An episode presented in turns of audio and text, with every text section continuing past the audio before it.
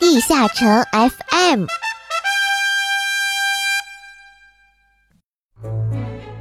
各位勇士们，大家好啊！苹果酱又来为大家播报 DNF 最新资讯了。今天我们将为大家带来震颤大地的攻略详细介绍。还在为副本困扰的小伙伴们，可要仔细听好哟。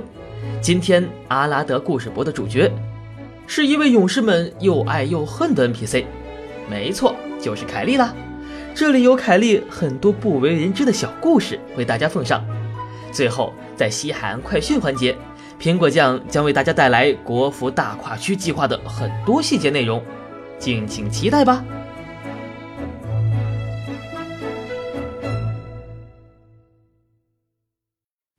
总觉得别人的伤害比你高一截，总觉得各种视频充斥着不可思议，但是又没有人会告诉你为什么。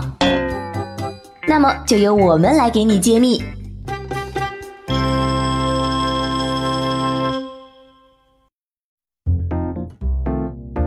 今天啊，给各位小伙伴带来震颤大地的攻略介绍。该副本没有传统意义上的 BOSS。同时分为左右两个房间，我们需要击杀掉作战于两个房间内的绿名怪物，才能进入 BOSS 房间通关。这里先为大家介绍位于右侧房间的绿名怪物——毁灭之塔伊奥利。当然，很多人可能都记不住他的名字，只知道震颤佑。在进入右侧房间时，如果没有第一时间压制或控制住塔伊奥利的话，靠近他后，他会进入无敌状态。释放一个类似魔皇的黑暗禁欲的技能，尝试吸附并抓取玩家。此时，如果玩家有念气罩、冰墙、召唤物等物体被吸附到，塔药力会在蓄力后前方发动体术攻击。该技能造成的伤害虽然不高，但是在怪物血量较低时，怪物的其他大范围高伤害技能会被黑暗禁欲控制住的玩家造成严重威胁。另外，该技能拥有冷却时间，当它冷却完毕后，每当玩家靠近塔伊奥利，都会诱使他再一次进入无敌状态，尝试吸附玩家。除去开场会大概率触发黑暗禁欲外，塔伊奥利还有一个非常烦人的特性：随着时间推移，他的身体会逐渐变白，每隔七秒便会发出闪光，强制眩晕所有面对他的玩家。如果勇士们掌握不好这个眩晕周期的话，可以考虑用闪光的世界仪，避免被该技能干扰。血量较多的时候，塔伊奥利除了上述两个特殊技能外，还拥有在站姿下受到非控制类技能时可以瞬移到玩家背后的特性。瞬移具有较长的冷却，但是也会给玩家的输出带来相当多的不便。同时，塔伊奥利的所有基本攻击都是 X 轴判定。并会造成眩晕，并给玩家挂上一个吸血球。每个吸血球独立存在，根据时间会逐渐损耗玩家生命，在持续时间结束后会回到怪物身上，为其恢复少量生命。当怪物的血量第一次低于约百分之七十五血线时，如果塔伊奥利没有被压制或控制，他会进入短暂无敌状态，摆出 pose，并解锁两种高威胁的特殊技能。嗯，其一。引导异次元能量，屏幕中间会出现提示，同时塔伊奥利的身上会出现红色异次元裂缝与闪电链接，大约三秒后，全屏幕随机落下大量的高伤闪电。异次元裂缝一旦发动，会长时间的以大约三秒为周期引导闪电，几乎不会关闭。虽然单条闪电的伤害不足致命，但该闪电会将玩家击飞。同时配合塔伊利奥的控制或眩晕技能，无法行动的玩家很容易短时间连续吃上多条闪电，被迫交臂。另外，当怪物血量低于约百分之五十时，屏幕上四个角落会出现血球，如果玩家不及时拆除它们的话，它们会爆炸并造成较大范围的致死级伤害，并为怪物恢复大量生命。最后。团队模式中，如果在该房间逗留过久，屏幕中间还会暂时传送出左图的怪物进行援助攻击。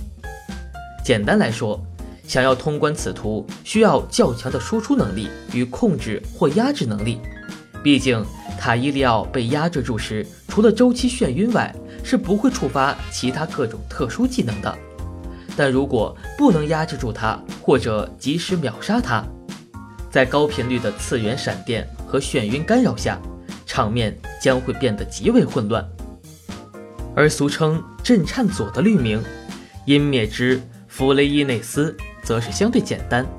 在进入左侧房间时，该怪物会飞到空中，并向玩家所在位置依次丢下五颗钢柱。每次柱子落地，都会将场地上已经存在的柱子引爆。因此，玩家们在进入房间后，应当有规律地缓慢行走，躲避柱子和爆炸，不要乱跑，导致柱子分布过于分散，而影响其他队友的走位。该技能会随着屏幕下方的读条周期发动。如果没有及时拆除房间内残留的柱子，在柱子数量过多时，会高频率眩晕所有柱子周围的玩家，并造成伤害。在丢光柱子后，弗雷伊内斯会随机落在一个玩家脚下，眩晕周围玩家，并尝试抓取靠近他的敌人。抓取到冰墙、召唤物等生命体或玩家时，怪物会进入无敌状态。蓄力并引发一次固定扣除约百分之七十五血量的范围爆炸。此时，如果被抓取到的是玩家角色，还会额外照出一个玩家的异次元分身。该分身血量很少，但放任不管的话，会对玩家造成较大伤害和干扰。读条完毕会爆炸秒杀玩家。需要注意的是，怪物落地后如果没有被第一时间控制的话。在尝试抓取后受到攻击，会再次飞上天空，并下坠到随机玩家身上，重复尝试一次抓取技能。弗雷伊内斯除了上述特殊技能外，只会基本的 X 轴横波攻击。当横波攻击到生命体时，弗雷伊内斯会立即追加释放三条扩散的纵波，类似剑神的剑气，对玩家造成较大伤害，并击飞玩家。同时让玩家进入感电状态。另外，同样的，在团队模式中，如果在该房间逗留过久，地图中央会暂时传送出右图的怪物，释放一轮异次元闪电进行支援。击杀两个绿名后，进入 BOSS 房间观看动画便可通关。虽然该副本两个动物的技能都非常复杂，干扰性与威胁性都较高，但好在这些怪物血量很少。同时都惧怕控制，想要轻松通关的话，一定要记得选好合适的队友。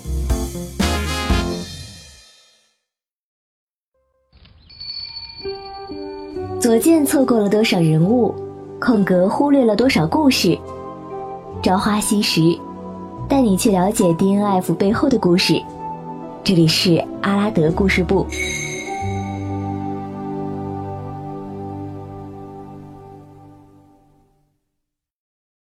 凯莉，你还我装备！嗯哼。啊，不好意思啊，各位，有点失态了。看到今天的主角，真忍不住想为勇士们吼一声呢。大家好，欢迎来到阿拉德故事部。今天我们要讲的是 DNF 史上极恶的存在——呃凯莉。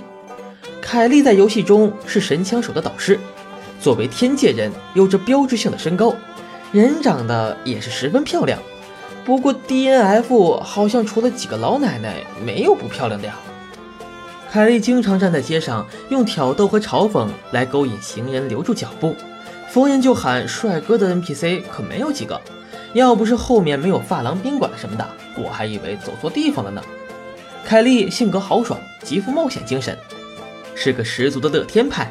她生长在天界的无法地带，年幼时曾被枪神沙影贝利特救了一命。贝利特的枪术深深吸引了小凯莉，他死缠烂打要当贝利特的徒弟。后来，贝利特逐渐发现了他打手枪的天赋，才愿意教他东西。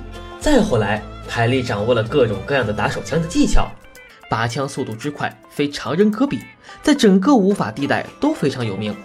对于火器的使用也得到了非常专业的评价。成名之后，加入了阿登高地守备队，一起抵御卡勒特的攻击。在这个守备队里有不少强力人物，卡图、凯利、比尔莫兹、尼尔斯都是当时无法地带响当当的人物。不过，在第三次阿登高地会战中，范弗拉丁买通了守备队的成员皮埃尔，然后用计引得凯莉和卡图决斗，结果两败俱伤，凯莉落入了天空之海，卡图死亡，比尔莫兹最后死在进攻里，尼尔斯也在战斗中掉入了天空之海。这阿二五仔剧情真是贯穿天界，无论到哪儿，随时随地都有叛变的。幸运的是，凯蒂没有摔死，也没有被强化机给砸死。掉落到阿拉德大陆上之后，辗转来到了贝尔马尔，之后专门教授那些同样流落到这里的天族人射击与战斗技巧，顺便用从天界搞来的强化机来坑害人民群众。仔细想一下，神枪手从过去到现在掉下来多少啊？大转移之后，很多地方都成深渊了，也没有摔死一个。天界人好像幸运的有点过头了。由于天界盛行的是机械文明，凯莉并没有接触到魔法之类的东西，因此到了阿拉德大陆之后，就对念气和魔法等种种机械外的事物产生了浓厚的兴趣。据说他最大的梦想就是希望子弹与念气能结合到一起，而且还常常缠着沙兰教他魔法，搞得沙兰也是焦头烂额。凯莉被人憎恶的原因，很大程度上是因为她的强化机。这台破机子从过去到现在夺走了多少勇士的家当，简直是官方盗号。如果不是现在 NPC 的好感度只能喂小金块了，我早就把所有捡到的垃圾全都送给凯莉了。看着光灿灿的装备被分解，凯莉这家伙居然还有脸笑。你要不是只能站街造啊，早就被九百万勇士一顿操作了。说他性格豪爽都是骗人的，强化装备这么贵还说豪爽，骗哥布林呐！凯莉曾经说过，他的强化机是从天界带过来的。然而后来我们到了天界，并没有发现什么所谓的强化机什么的。按理说，梅尔文作为机械七战神之一，应该有这样的东西啊，但是他却也只有个分解机。仔细推敲一下，凯莉的这个强化机。可能真的是他自己用分解机给改造的吧。随着版本的变换，他现在终于是舍得花点钱搞了个高级装备强化机，还做了个凯利直播平台，让土豪们在一掷千金的快感中，还能感受到我们这些小屌丝们羡慕的目光。唉，对于我这样连星月会员都没有的渣渣，我就离这些东西远远的吧。去开几个盒子，说不定还能搞几个强化券、增幅券什么的。不过塞利亚这样抢生意，我都担心他以后会不会和凯利、克伦特他们打起来。今天的阿拉的故事部到此结束，感谢各位的收听，咱们下期再见。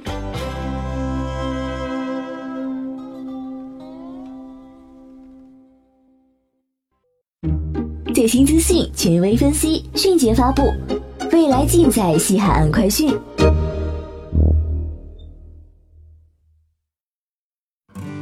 又到了大家期待的西海岸快讯时间，今天给大家带来的是有关于国服大跨区计划的很多细节内容。